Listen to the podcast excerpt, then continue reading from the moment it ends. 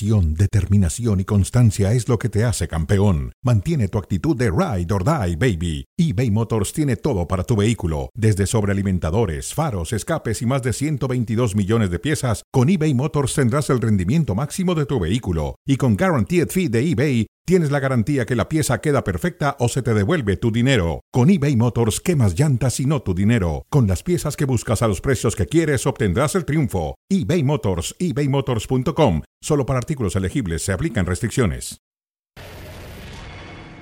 Hola, ¿qué tal? Bienvenidos a ESPN Deportes. Saludos y felicitaciones a la Unión Americana. 4 de julio, feliz 4 de julio, Día de la Independencia de los Estados Unidos de Norteamérica. David Faiteson, felicidades para los que viven en Estados Unidos. No, por supuesto, José Ramón, muchas gracias. Felicidades a toda nuestra audiencia, mucha gente que nos ve en ESPN Deportes que ha encontrado, José Ramón, en esta gran nación, ha encontrado una oportunidad de vida, ha encontrado una forma de desarrollarse y manteniendo su cultura, por supuesto, pero este país realmente les ha abierto los brazos y bueno, hay que festejar el 4 de julio eh, la independencia de los Estados Unidos. José Ramón, tenemos un, tuvimos un fin de semana realmente eh, bueno en materia deportiva. En, eh, bueno, hoy en Wimbledon avanzó Rafael Nadal, ya está en la ronda de los cuartos de final, igual que Nova Djokovic. Así que ahí van los dos, apuntando para la gran final, ¿no? Ambos, enfrentaron a jugadores holandeses que nunca aparecen en el ranking, pero en pasto juegan tipos de dos metros de estatura que sacan y volean, sacan y volean. Son peligrosos. En el momento que le pones la pelota en juego, se vuelven locos, locos los dos, los dos holandeses parecidísimos, el que enfrentó a Djokovic y el que enfrentó hoy a Nadal. Nadal tiene un problema en su... Está bien físicamente, no le ha dolido el pie, pero no sería raro que se encuentre a Kirgios, que saca de quicio a todo Wimbledon, a toda Inglaterra y a cualquier país donde se presente. Kirgios. Bueno. Correcto. La siguiente ronda va a enfrentar a Tyler Fritz, el estadounidense, mientras que el que va a tener algo complicado, y José Ramón ya platicaremos, es Djokovic. Sí, enfrenta... Va a jugar contra el, italiano. Sinner, ¿no? Que viene de eliminar al Caraz. Tiene, Sinner. Tiene, un servicio terrible ese Sinner, también velocísimo, velocísimo. Bueno. Correcto.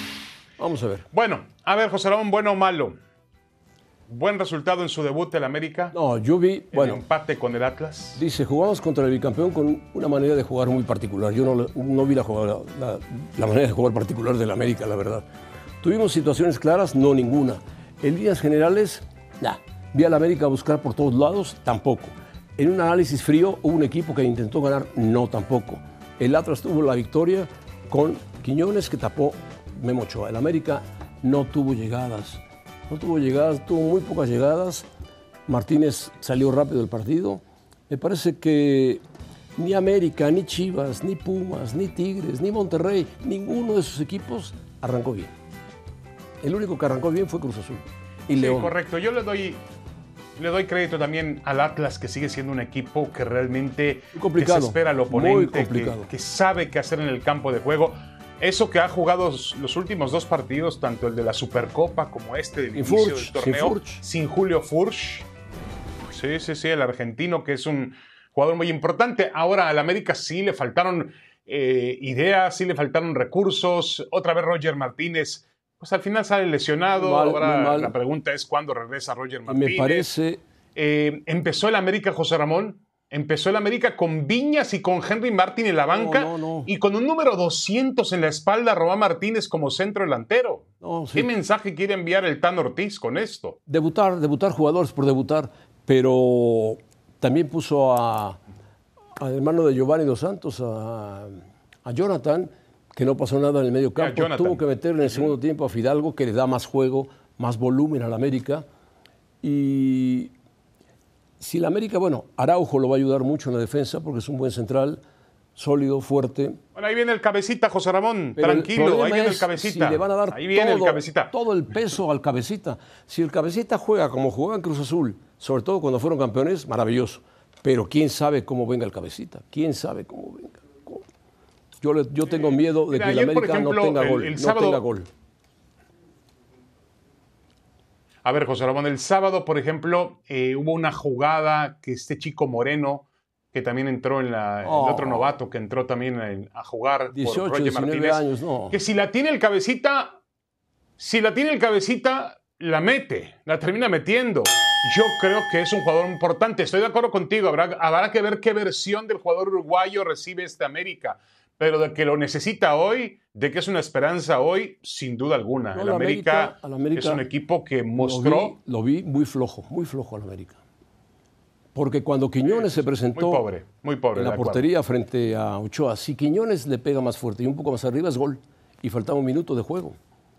Bueno. No, y, José Ramón vuelve a, vuelve a ser protagonista Guillermo Ochoa, ¿no? Como siempre. Como siempre. En los triunfos, en las derrotas y, las Chivas, Dios mío, si la América estuvo mal, las Chivas estuvieron peor. Tuvimos buenos lapsos, dice Ricardo Cadena, en los dos tiempos. Pensamos en generar y convertir, no pasó eso. La situación de JJ es para lamentarse, está fuera. Saldívar dice que un jugador antes de tocar el balón sea exigido y abucheado, me pone triste. Bueno, porque la gente esperaba al JJ Macías y no a Saldívar. Y bueno, al Guadalajara le costó trabajo, tuvo sus llegadas, pero, pero no pasó nada, no pasó nada.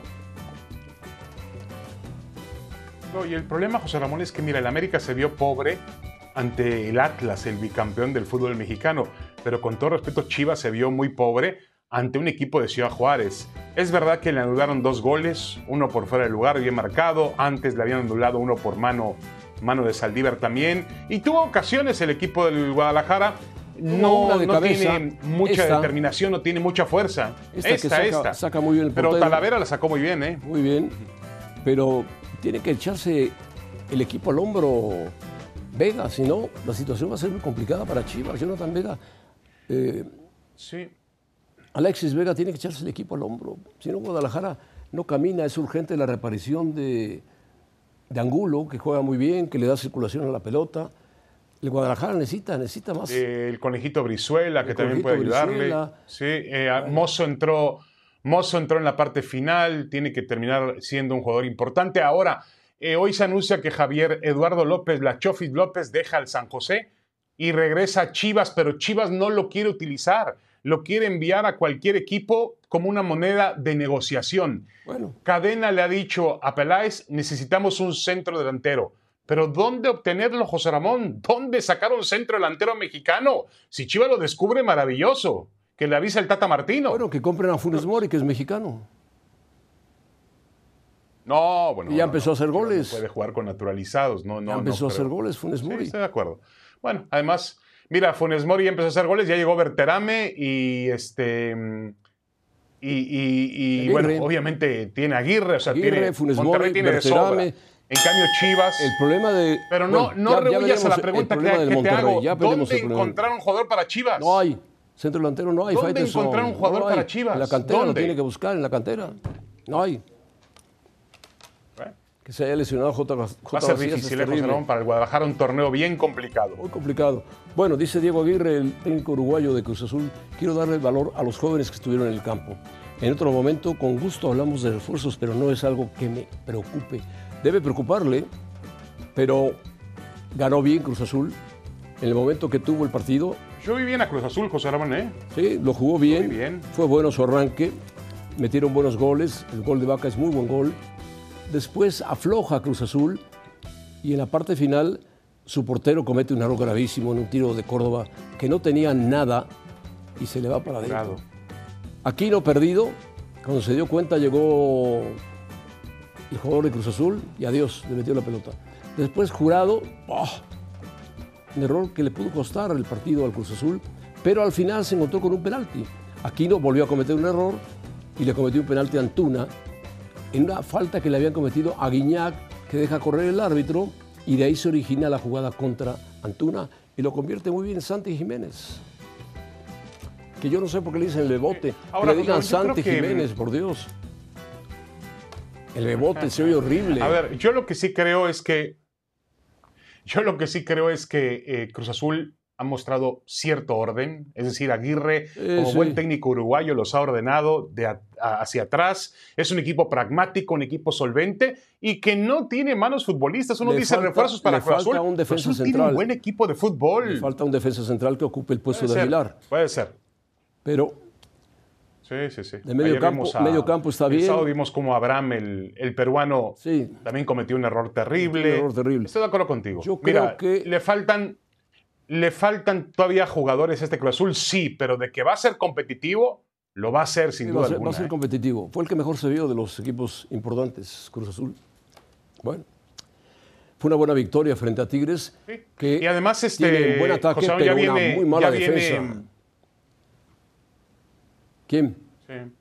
Ya viene, viene el, el Rotondi, el, el jugador de defensa y justicia que viene a reforzar a, a Cruz Azul. Sí. No, y bueno, está, vamos a ver está- qué es lo México. que. Qué, qué más puede obtener este equipo, ¿no? Bueno. No, el Cruz Azul tiene banca, tiene equipo, tiene, tiene buen técnico aparentemente, uruguayo, eh, sabe hacer sus cosas.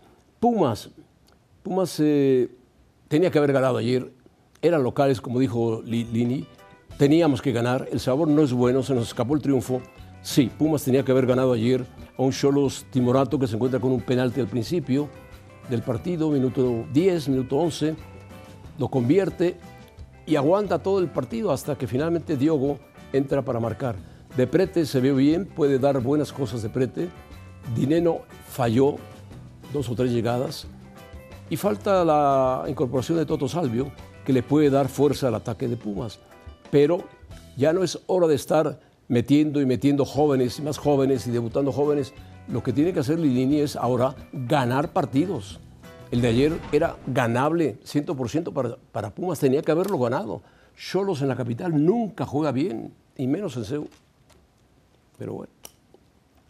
Y menos a las 12 del día, sí, correcto. Y, y también, este, mm, eh, a ver, si Dineno viene en el nivel que acostumbra Dineno, Pumas pudo haber ganado el partido 2-1 o 3-1. Ayer. Dineno tuvo Realmente dos, creo que, dos y que- se le fue una, generó, generó las opciones de goles, sí. Una, una que yo no sé, que se la da del, Le pega con la punta del, pie. del prete, le da la pelota y le pega mal, una que generalmente no falla Dineno. Ahora, José Ramón, yo creo que este Salvio va a llegar a aportarle a Pumas. Tiene que Y ayudarlo, Pumas ayer también mostró que tiene un jugador como, tiene un jugador como Diogo, el, el brasileño anda muy bien. Ayer encontró muy buen Sí, remate Diogo, de cabeza. Meritao Fue un revulsivo cuando entró al campo de juego.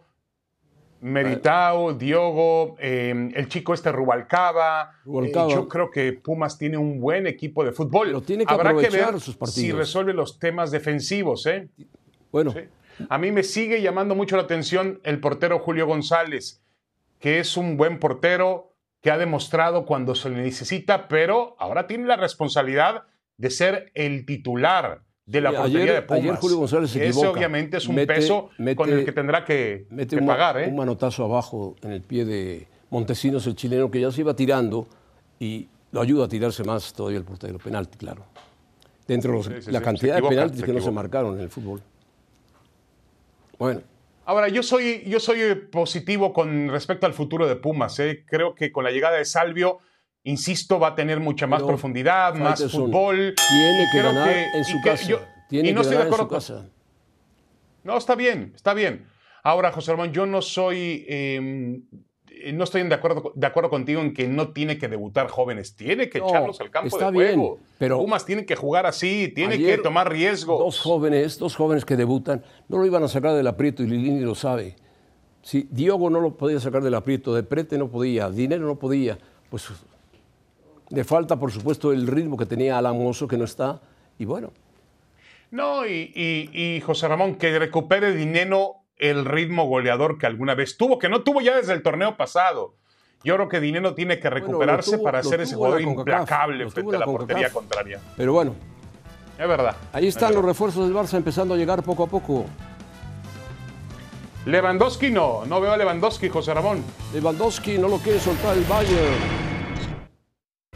Bueno, los, los fichajes del Barcelona que serán presentados esta semana, que sí, mediocampista, eh, muy buen jugador del Milan, muy joven, 25 años, Africano.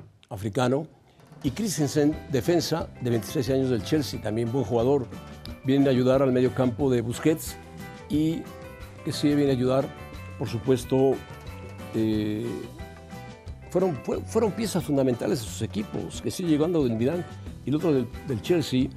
Y a pesar de los problemas financieros que tiene el Barcelona, que está buscando Lewandowski, que está buscando a Rafinha, está buscando quien caiga por ahí.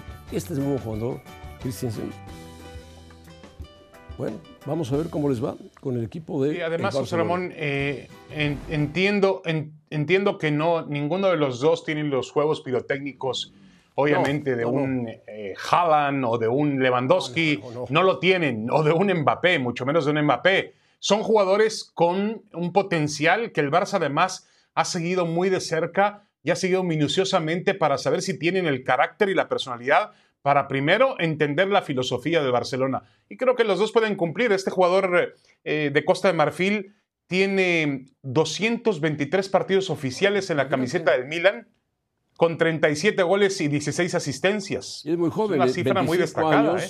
Es una cifra destacada hecho en la Liga Italiana. Y el otro viene de. Dice Xavi, para ser un interior, dice, para ser un interior con tanto trabajo defensivo, lo convierte en un jugador muy completo, dice Xavi sobre Frank Kessi.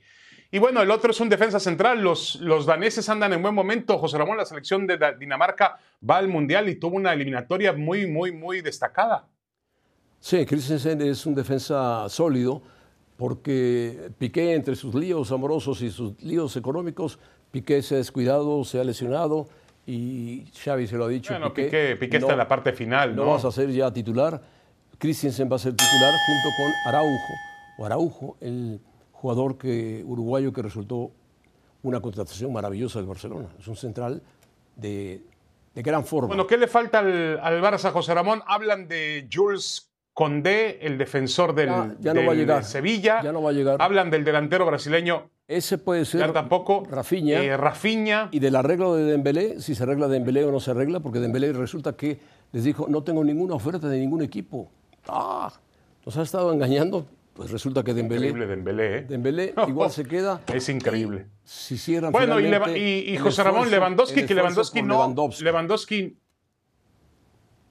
No está cómodo Lewandowski en el Bayern no, Múnich. Él no quiere seguir en el Bayern Múnich. Los alemanes están interesados en que cumpla su contrato, pero a la fuerza ni los zapatos. Pero ya le están buscando un sustituto a Lewandowski en el Bayern urgentemente, porque saben que Lewandowski dice, me quiero ir y me voy a ir y que el Barça en cualquier momento puede apretar la oferta y llegar a 45 millones de euros. Ya no puede más, el Barça está ahorcado. A ver, José Ramón, Cristiano no se reportó con el Manchester United en el comienzo de la pretemporada. ¿Debe forzar su salida del equipo inglés? La está forzando. Esto es parte de eso, aunque él dice que tiene un compromiso y que el técnico le dio permiso, Ten Hag, pero Cristiano quiere salir, ¿por qué? Porque el Manchester United jugó muy mal, Cristiano se había involucrado en ese mal juego de, del Manchester, no calificó a la Champions y Cristiano lo que quiere es jugar Champions. No quiere otra cosa, jugar Champions. Tiene 140 goles en Champions. Correcto. Ahora también, el también lo que tiene que tomar en cuenta Cristiano es que necesita mantenerse mantenerse en el salario y mantenerse en actividad para llegar al Mundial de Qatar con la selección de Portugal en, buena, en buena forma. Tiene 37 años de edad. 25 millones de euros. Dime qué equipo se lo va a pues, pagar en este momento. Y bien ganados, bien merecidos. A los 37 años, 25 millones de euros no es cualquier cosa. ¿eh? Él echó un guiño al Madrid, pero el Madrid yo no creo que Cristiano... no, no, no no, no va a ser muy difícil. 37 años. Yo tampoco creo que Cristiano esté listo, a pesar de que tiene 37 años y que ha tenido una, baja, vamos a llamarle una baja notoria en su rendimiento. no creo que esté listo para una liga exótica. La tuvo completa Cristiano y el Manchester. No, Cristiano quiere seguir en Europa. Bueno, pero también, a ver, pero, también es normal, José Ramón, que a los 37 años empieces a tener una baja. Correcto, correcto. Es normal que a los 37 años empieces a tener una baja. pero Ahora, ¿tú lo ves ya ¿eh? para jugar en una liga exótica? No. ¿Tú lo ves para jugar en una liga exótica como la MLS? No, no, no, no le llames exótica. como no lo llames exótica. Que Estados Unidos se fue invicto en el torneo del hexagonal ese, no, no recibió un solo gol. En cambio, México está en su una liga exótica como la Liga MX, José Ramón. No, como la Arabia, la de, que es muy Saudí, la Arabia Saudí, o la Liga de Plástico de México. Es exótica. Está bien. Bueno, vamos a la pausa, José Ramón. Regresamos con Checo Pérez. Ir. Checo Pérez y Carlos Sainz. Carrerón de Carlos Checo Sainz, Pérez que ganó, ganó el primer lugar.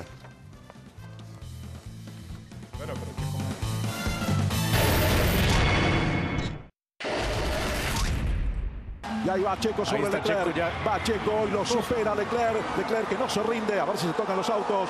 Va Leclerc por afuera. Checo Pérez por adentro. Leclerc que no se rindió con la Ferrari. Los autos a la par también a la próxima curva. Y Checo, Checo tiene que levantar allí porque la cuerda la tenía Leclerc. Cruza la pista y Hamilton se le mete por ahí. Hamilton, Hamilton. Impresionante. Hamilton le ganó a los dos. Qué bien. Los pasó a los dos en una bárbaro. Impresionante lo de Luis Hamilton. Lo pasó a Checo y lo pasó a Leclerc. Ahora Checo está, está delante de Leclerc y Leclerc quedó en el cuarto lugar. Qué duelo, qué duelo. Están Checo otra vez, Checo. nuevo. Checo por adentro, perdón, eh, no da respiro la carrera. Checo por adentro, ah, se le mete, segundo, ahí está, se le mete por afuera Leclerc y pierde las dos posiciones Hamilton de nuevo. Rueda, rueda con Leclerc. Emocionante final en el Gran Premio. Va Hamilton, Leclerc por adentro, mejor dicho, por afuera, pero por adentro para la próxima. Y ahí está Checo Pérez que los volvió a pasar a los dos y ataca a Alonso, Hamilton. Eh. Impresionante la carrera y se viene Norris. Y ahí está Alonso sobre Hamilton y Hamilton sobre Leclerc. Adelante, ganando, tranquilo con cuatro segundos de ventaja Sainz. Bueno, saludemos a Javier Trejo Garay. Le damos la bienvenida para que nos hable de... La vuelta 45, qué emocionante, José Rabón, ¿eh? qué emocionante vuelta en el Gran Premio hizo de el Gran Bretaña en, en Silverstone. obligó a hacer una, las últimas cuatro vueltas espectaculares, ¿no? Javier, ¿cómo estás? Saludos.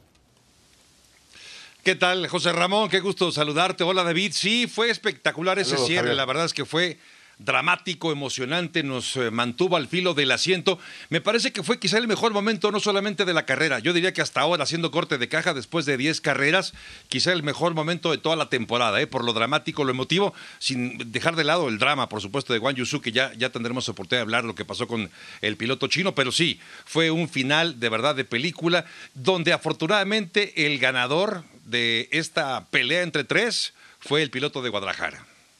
Sí, así es, porque en un momento Ahora, eh, mucha, la, prensa inglesa, la prensa mundial... Sí, sí, sí, sí, sí, La prensa mundial hoy le da a Javier el reconocimiento total, absoluto a Sergio El Checo Pérez por lo que hizo en la carrera. Lo podemos ya, la Fórmula 1 lo consideró el gran piloto del día, por encima incluso de, del español Sainz que ganó, que ganó su primera carrera de por vida en la Fórmula 1. ¿Realmente crees que es el piloto del día Checo Pérez? La, verdad es que no hay forma, al menos desde mi punto de vista muy particular, de ir en contra de esa votación que hizo eh, la gente, el público en general, en la votación que hace en la página de la Fórmula 1. Porque, a ver, repasemos lo que hizo Carlos Sainz, que fue por supuesto notable. Acabó tomando la pole el sábado pasado, perdió el primer lugar porque tuvo una presión fuerte por parte de Max Verstappen se rehace, recupera. Lo interesante fue la forma en la que por radio acaba pidiendo su lugar, acaba exigiendo ese lugar, ese, con esa personalidad que es tan importante para cualquier piloto en cualquier categoría. Eso me parece muy bien de parte de Carlos Sainz. Ver Luis Hamilton exprimiendo lo poco que tiene para ofrecer el equipo de Mercedes también es de verdad notable. Es un auto muy caprichoso este de Mercedes, pero pudo sacar el mejor rendimiento, el siete veces campeón del mundo. Hombre, hasta Alonso terminando en el quinto lugar, me parece fue también notable. Ver a Mick Schumacher sumando puntos por primera vez, creo que fueron los mejores, pero yo destaco y coincido contigo, David, para mí, Sergio Pérez, irse hasta el último lugar después de un contacto, un contacto que sufrió justamente por arrojado, por valiente, por inteligente, por buscar en ese hueco un lugar para meterse al primer lugar. Tuvo un contacto con Leclerc, se fue hasta el último lugar y de ahí vino remontando. Y eso sí, Finalmente le sonrió la fortuna, esa fortuna que a veces le ha dado la espalda con la llegada del safety car. Finalmente Checo, que ya estaba en cuarto, no pierde su lugar, tiene parada gratis. Y del cuarto lugar, ya lo veíamos en esta recapitulación breve antes de empezar mi, mi comentario, y así de dramático fue. Digamos que Checo hizo lo que tenía que hacer y contó con una dosis de buena fortuna para poder meterse al podio, me parece con mucho mérito, gran actuación, quizá la mejor carrera de Checo en lo que va de su carrera, me refiero a su carrera profesional, David José Checo. Bueno, y también hay que elogiar lo de Sainz, gana su primera carrera en Fórmula 1 y la gana bien, en un duelo muy fuerte con Leclerc, muy muy fuerte, donde finalmente se va Sainz y lo deja. Sí, eh, lo que hace Sainz también me parece notable, es importante el haber ganado la pole, que de entrada el sábado pasado ya era su primer eh, pole conseguido en su carrera y después llevarse la victoria. Por supuesto que esto le viene muy bien a él, a Ferrari, aunque en esta ecuación necesariamente tenemos que ver qué fue lo que pasó a Charles Leclerc. Otra vez un error de parte de Ferrari que no podía llamar a dos pilotos a cambiar neumáticos eh, frescos, acaba eligiendo a Sainz para que entre porque pretendían preservar el primer lugar de Charles Leclerc. No le quito méritos a lo que hace Carlos Sainz, al contrario, y lo comentaba hace un momento, la forma en la que por radio exige con personalidad, con carácter, eso es notable. Ahora, si está para pelearle ya Carlos Sainz el primer lugar en la escudería Ferrari, me parece que todavía no, porque es un piloto que ya hemos visto sucumbe a veces ante la presión. De hecho, el primer lugar lo perdió el día de ayer, justo porque le tenía respirando en el cuello a Max Verstappen y ahí se pone nervioso y pierde esa primera posición. Este tipo de detalles pueden seguir ocurriendo, pero sí me parece que es un parteaguas la carrera de este fin de semana para Carlos Sainz. Yo espero mejores actuaciones del ¿eh? piloto español. Es muy joven Carlos Sainz. Y tiene, tiene auto. Ferrari tiene auto.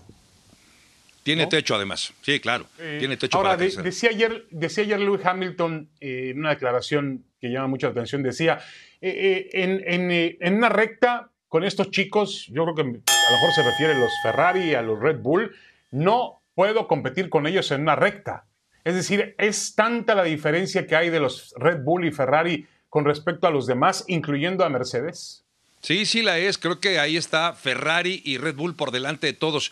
Con los problemas de fiabilidad, principalmente me parece, al menos en las últimas carreras de Red Bull.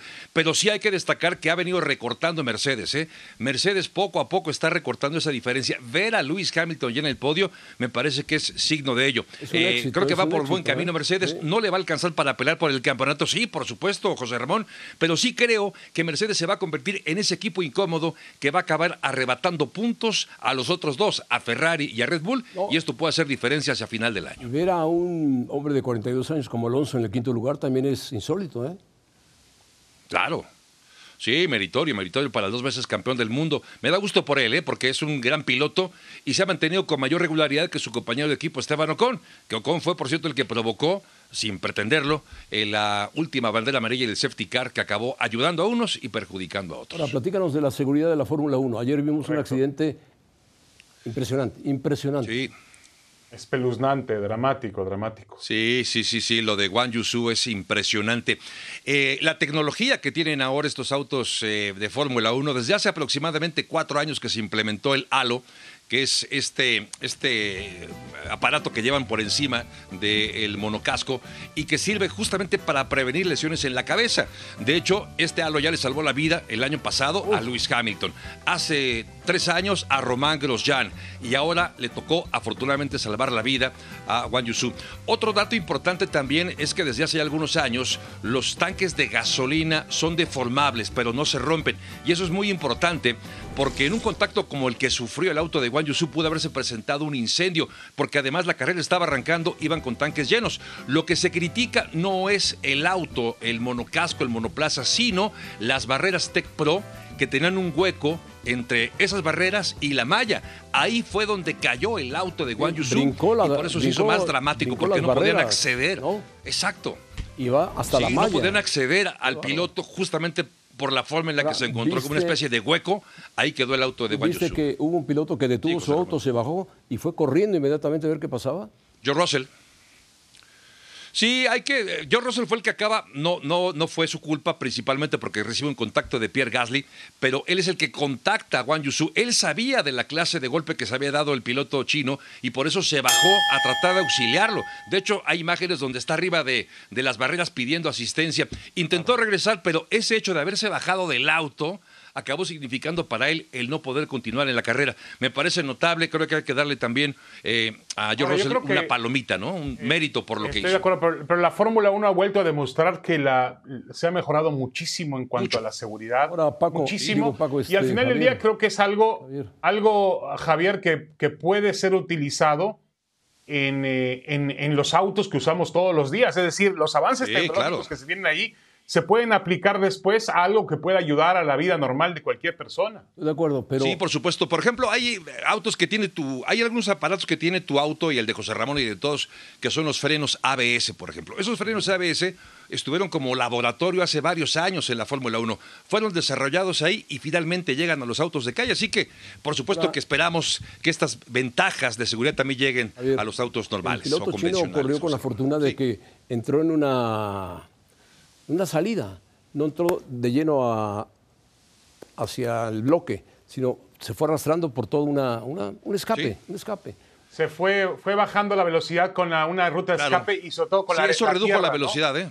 Tienes Sí, razón, eso le ayudó Ahora, a reducir la velocidad. la Pero velocidad. Javier y José Ramón, Pero eh, eh, llevaba la cabeza- la la cabeza toma de él ¿eh? completamente de cabeza, sacando chispas sobre la, la no, pista, no, no, no, es espeluznante. Sí, de es milagro espeluznante. no se Sí, incendió Y luego, auto. sí, y de luego a las dos horas no aparece ileso.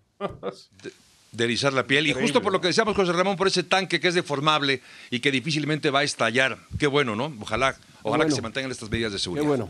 Bueno, vimos una buena carrera. Gracias. Gracias. Un abrazo. Gracias. Abrazo, Javier. Adiós, Saludos. Javier. Javier Trejo Garay. Gracias. Vamos a pausa. Venimos con los alegatos de El Piojo y Bucetich. Dios mío, Bucetich.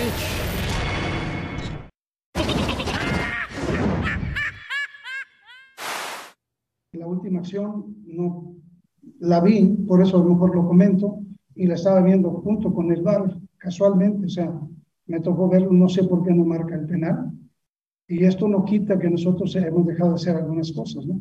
Pero el, el el árbitro tiene que marcar lo que, lo que ve, lo que está ahí, y es muy clara.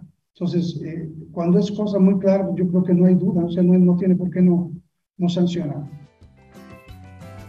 No, pero Bucetich que se, se vaya por un penal que no le marcaron.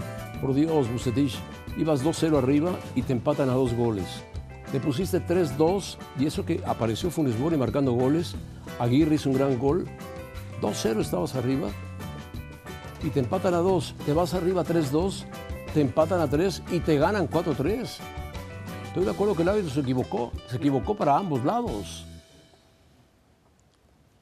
Sí, pero no puede, no puede Bucetich eh, decir eso, sobre todo porque lo que son las cosas, al final del día, Monterrey, un un buen partido de fútbol, por cierto, pero Monterrey necesitaba un gol en la parte final y resulta que ya Bucetich había sacrificado a los dos centros delanteros. Claro, claro. Había sacado a Funes Mori y había sacado al uruguayo Aguirre. Ya no tenía manera de responder en el campo de juego con el plantel que tiene Rayados. Ahora llega Berterame, ¿no? Que por cierto hay un lío por ahí que puede hacerse grave en FIFA. Pero mm, ¿Qué lío llega Berterame que sin duda alguna va a hacer todavía más fuerza. Parece que el, el San Lorenzo de Argentina reclama una parte de Berterame que le corresponde y que no se lo pagó ni el Atlético de San Luis ni el Atlético de Madrid. Y lo va a reclamar ante FIFA. Pues que lo reclame. Pero bueno, Es verdad que hubo un penalti sobre el Monterrey, Sí, lo jalaron y tenía que haberlo marcado, pero No, bueno, pero a ver, José Ramón, a ver, pero, pero también, partido. pero también jala, también jala el jugador de Monterrey. También, también este, mm, eh, ay Dios mío, ¿cómo se llama este? Vegas. El, el mediocampista de Rayados que jala. No, no, no, no, no, no, es, es, em, ay Dios mío, ahora, ahora les digo él. No bueno, hay, hay un jalón, hay un jalón de Torres primero, Sí, sí, sí, de sí. Félix Torres, el otro es Pizarro. Y ahí también hay un jalón de Pizarro. Se jalan uno a otro. Entonces, Ah, bueno. ¿cómo vas a marcar penalti ahí? ¿Qué es lo que pide Bucetich? Ahora, Bucetich, Ángel con todo Torres- respeto, tiene que apurarse Torres porque si no se van a apurar sus directivos. ahor- ahorcando al, ju- al jugador de Monterrey de la playera. Bueno, no lo marcó el árbitro, marcó otros penaltis. Quien se quejó también fue el Piojo. ¿De qué se queja el Piojo? Bueno, los entrenadores de Monterrey, José Ramón, Azul- anduvieron muy llorones Cruz por Azul entre le ganó, comillas el fin le ganó muy bien Cruz Azul al equipo de Tigres, le ganó bien. No, el Piojo quería un porque trabajas, el equipo trabaja dentro de la cancha y con la mano en la cintura echan al traste de todo tu trabajo, ¿no? Porque al final de cuentas no sé si es foul, no sé si es foul. Puede ser o no puede ser foul, pero es la mismita jugada 30 segundos atrás. Entonces es lo que nosotros no podemos entender, que un árbitro tenga el criterio desigual en mismas jugadas. Si me dijeran que un árbitro pitó en Guadalajara, en México y en Monterrey, y tres árbitros tuvieron diferentes eh, tomas de decisiones en la misma jugada, estoy de acuerdo, es criterio de cada uno de los árbitros, pero que el mismo árbitro tenga el mismo el criterio diferente en la misma jugada, en un mismo partido, bueno, dejemos, esperemos que, que Archundi empiece a trabajar y creo que lo va a hacer mucho mejor. Bueno, a mí me extraña que los dos técnicos de Monterrey, tanto Bucetich como el Piojo, se quejen de los penales. Tienen equipo para ganar tranquilamente. Lo que pasa es que Tigres fue superado por Cruz Azul. El penalti que le cometen a Antuna es clarísimo. José de Ramón, parte aquí de la jugada, Aquino. yo no sé qué reclama. Clarísimo. Claro, es claro, es claro. Es más, me, llama la atención que Aquino, siendo un jugador con tanta experiencia, primero se come la finta que le hace Antuna y obviamente va y se, interpone en el camino del jugador de en esa jugada. Yo no sé qué reclama Miguel Herrera. Antes, esa misma jugada había habido una falta sobre Guiñac que no marcó el árbitro. Dijo, sigan, aparentemente falta. Y siguió, siguió la jugada, el balón cayó en Antuna y Aquino lo recibe con un ¡bom! Vámonos. No, pero Miguel Herrera sabe que más allá del arbitraje, a pesar y contra el arbitraje y por encima del arbitraje, pues Tigres tiene que ganar los partidos y ser campeón del fútbol mexicano de acuerdo al plantel que tiene. Que por cierto anuncia ahora la llegada de un nuevo futbolista, ¿no? El ecuatoriano Caicedo. Jordi de 24 años, llega procedente del fútbol búlgaro. El fútbol del Chesca de Bulgaria, de Sofía. Sí, sí, correcto. Ya no quiso un jugador de 24 años, miembro de la selección ecuatoriana que está clasificada al Mundial, buen futbolista, ¿no? Ahora, yo me pregunto, ¿qué va a hacer Tigres con la retaguardia? Porque sigue trayendo jugadores hacia el frente. el de Tigres lo abuchearon cuando entró al partido, ¿eh? no sé por qué. Algún problema tiene Quiñones. la gente lo abucheó, lo abucheó muy fuerte. Bueno, acuérdate, José Ramón, que, que el equipo en las últimas semanas ha pasado por serios problemas de indisciplina que obviamente Monterrey, sabes que Monterrey todo, todo, el día están pendientes de lo que pasa con sus futbolistas. Y si un futbolista aparece en un bar o llega tarde a un entrenamiento, enseguida es noticia en Monterrey. Y la gente no quiere ese tipo de indisciplinas. Las tiene que corregir Miguel Herrera. Pues perdieron los dos equipos de Monterrey. Perdió Monterrey y perdió Tigres. Y Tigres perdió con Cruz Azul, ¿eh? En casa. Correcto. O sea, Cruz Azul. Los favoritos, mis favoritos para jugar la final comenzaron bastante, bastante mal. Bastante mal comenzaron y tienen muy buenos equipos. Regresamos con el tri femenil a ver si la hace, porque el tri varonil, adiós. Adiós. Estados Unidos, un calificó a los Olímpicos.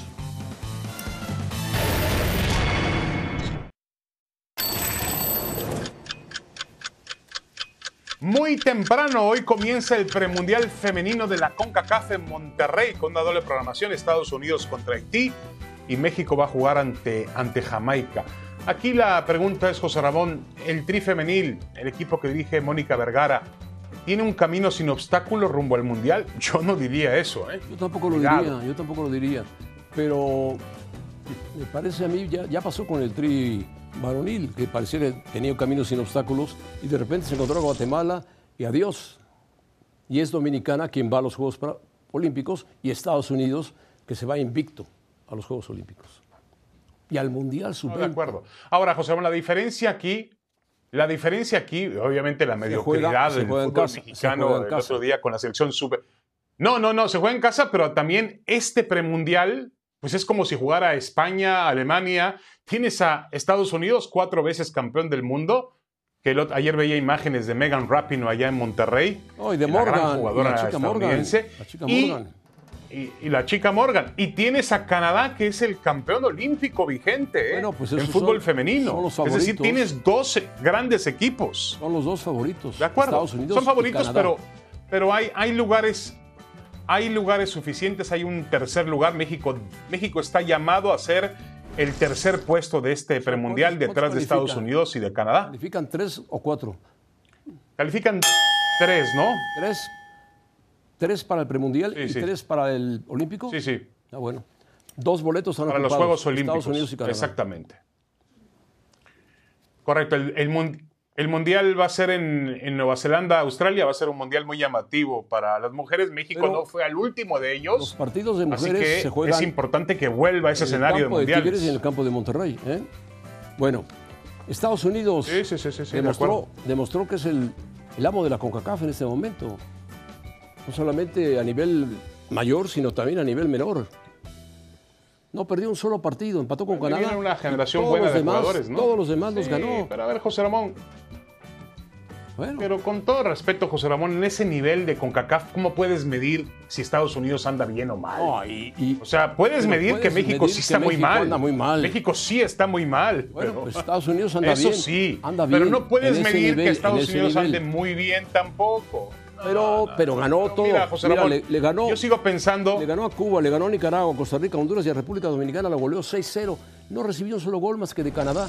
Yo sigo pensando que que mientras todo el mundo lo niegan todo, porque he escuchado a algunos dirigentes decir, no, la culpa es de Luis Pérez, de los futbolistas, No, no, no, que no, fallaron el penalti, La son tan simplistas, eh, no se puso atención en el torneo. Mentira, mentira. México está en el peor, en uno de los peores momentos de su historia futbolística. Pero y no lo dicen, ¿sabes por qué no mayor lo dicen? Porque menor. hay que cuidar el negocio. No, bueno, a nivel mayor y a nivel menor. A nivel de que tú quieras, José Ramón, y a nivel Liga, y a nivel Liga MX, donde el jugador mexicano no existe prácticamente. Un no fracaso existe. lo de la Mira quiénes sub-20. fueron los protagonistas el fin de semana. ¿Ven? Fue un fracaso la Un sub-20. fracaso terrible, terrible. Además, Queda fuera de los el costo que va a tener no ir ni al Mundial, mundial Sub-20 Y esa, esa ni a los camada, Juegos Olímpicos esa de camada París. se va a que eran perder, muy se va a llamativos. perder. Mundial, Juegos Olímpicos, y pronto se va a encontrar con el Mundial 2026. ¿Qué va a pasar? Se pierde, esa camada se pierde. De acuerdo. Y, y además, José Ramón, no hay ni siquiera ronda clasificatoria para el Mundial. Es decir, a ver dónde va a competir esa selección. Pero bueno, Wimbledon, Djokovic contra Sinner, Nadal contra Fritz. Difícil para los dos. ¿eh? cuartos de final. A ver, José Ramón, te noté un poquito, no temeroso, pero sí crees que el, el australiano, este griego, Kyrgios, realmente puede ser un rival para Nadal. No lo creo. Está medio Es- loco es y es, rival es medio buen loco, jugador, pero Medio loco que saca de quicio a cualquiera. Ya, ya sabes lo que ha hecho. Saca la, la pelota por abajo. Hace lo que. Hoy ganó en cinco sets. Se quejó de una lesión en el, en el hombro, con el brazo. eh, ganó en cinco sets a Nakashima, que era la revelación, el japonés de 20 años. Y Fritz es un jugador que le ganó en la final de Indian Wells a Nadal, que estaba lesionado de la costilla. Pero bueno, tanto Djokovic como Nadal han ido caminando, caminando tranquilos. Se van a encontrar en la final. Yo pienso que se van a encontrar en la final. Sí, sí, sí, sí. Lo más seguro es que sea así y ojalá tengamos un partido tan memorable como el que vimos recientemente en Roland Garros. Todo el mundo lo espera, pero como tú bien dices, José Ramón, esta superficie es una superficie extraña, Extraña. y a veces la pelota juega de manera caprichosa ejemplo, Nadal- y en cualquier momento Nadal jugó contra un holandés que casi nunca aparece. Djokovic jugó contra otro holandés que tampoco aparece. O sea, son jugadores de pasto exclusivamente y son jugadores que no los conocen. Ahora, Sinner es muy rápido, le ganó a, a Carlos Alcaraz en cuatro sets. Tiene un saque impresionante, Sí, de acuerdo, saca durísimo, durísimo.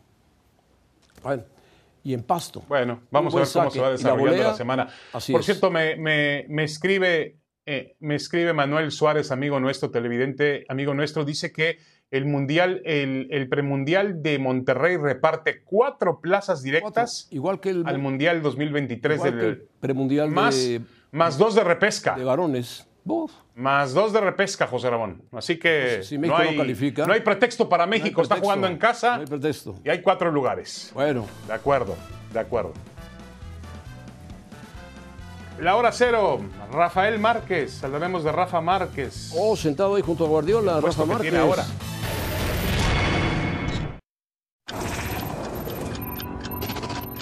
No creo que esta noticia haya recibido realmente el lugar, el sitio que, que merece, pero Rafael Márquez va a ocupar un puesto como entrenador en el Barcelona B. Nada menos y nada más que la fábrica de sueños del gran equipo catalán, del gran equipo español y uno de los mejores equipos del, del mundo. Para que ustedes se den una idea de lo que significa ser técnico del Barcelona B, leo aquí, tengo la lista de todos los entrenadores que ha tenido ese conjunto a lo largo de su historia. En el 2008 aparece un tal Pep Guardiola y en el 2011 aparece un tal Luis Enrique. Fíjense nada más de qué tipo de entrenadores estamos hablando y la gran oportunidad que tiene Rafael Márquez, la confianza que ha recibido, supongo que de Xavi, directamente para poder ocupar ese puesto. Es una, una mm, plataforma de lanzamiento para su carrera como entrenador. No sé si, obviamente, no significa que si diriges al Barcelona B vas a dirigir pronto al Barcelona Grande. Oh, no, muy pero difícil, es muy un lugar importante donde puedes desarrollar tu carrera como entrenador y crecer y crecer y crecer. Esperemos que Rafa Márquez aproveche esta situación y sí, yo lo veo como un gran paso para los entrenadores mexicanos. Es decir, Rafa Márquez haciéndose Fíjate, o dando sus primeros pasos como entrenador en la mejor fábrica de sueños que existe o que existía en el fútbol del mundo. ¿No le dio pena tomar al Barcelona B? Siendo la figura que fue en el Barcelona A, como jugador de fútbol. Le dijeron Barcelona no, B, no, José Ramón. adelante. Pero ¿a quién le va dar- técnicos- a quién le va a dar pena dirigir el Barcelona B? en Claro lo México tomas. esperando que los llame el Barcelona Grande, o los llame el Manchester, o los llame el PSV, Ajá. el Ajax. Sí, sí, no, no, no puede ser. Así Sí, cómo no. Márquez con el esperen, Barcelona que B. esperen sentados, José Ramón. Que esperen sentados. Que esperen, qué bueno, qué bueno Sí, que lo hace. seguirán sentados Y un buen tiene, rato. tiene juventud, tiene capacidad, personalidad. Bueno, a ver, José Ramón, 4 tiene- de julio tiene siempre se hacen conoce, concursos conoce. muy tradicionales de hot dogs. Tú has participado en Miki ellos. Sudo. Tú has participado, Faitelson. Sí, también. Pero este comió 40 perros Oh. calientes en 10 Está, minutos. está en el hospital, seguro que está en el hospital. Ella, perdón, Miki Sudo. Ella. Mírala, no, no, ahí No, está no, muy no, bien. no, ahí no, está, no, no, no, no. Miki Sudo. No, no, está en el hospital. Seguro que hoy está en el hospital, pobrecita. Pobrecita. No, no, no, no, no. Ahora la pregunta si Joe eh, Chestnut logró su título número 15 en el concurso varonil. Eso lo sabremos a continuación en Ahora o Nunca. Hércules y Mauricio, que son dos grandes este, Seguidores consumidores de, hot hot dogs, nos van a decir quién ganó en la rama varonil. Qué bárbaro, qué bárbaro. Feliz 4 de julio, José Ramón. Dios, Feliz Día de la. Independencia para Estados Unidos. Saludos. Día de la Independencia.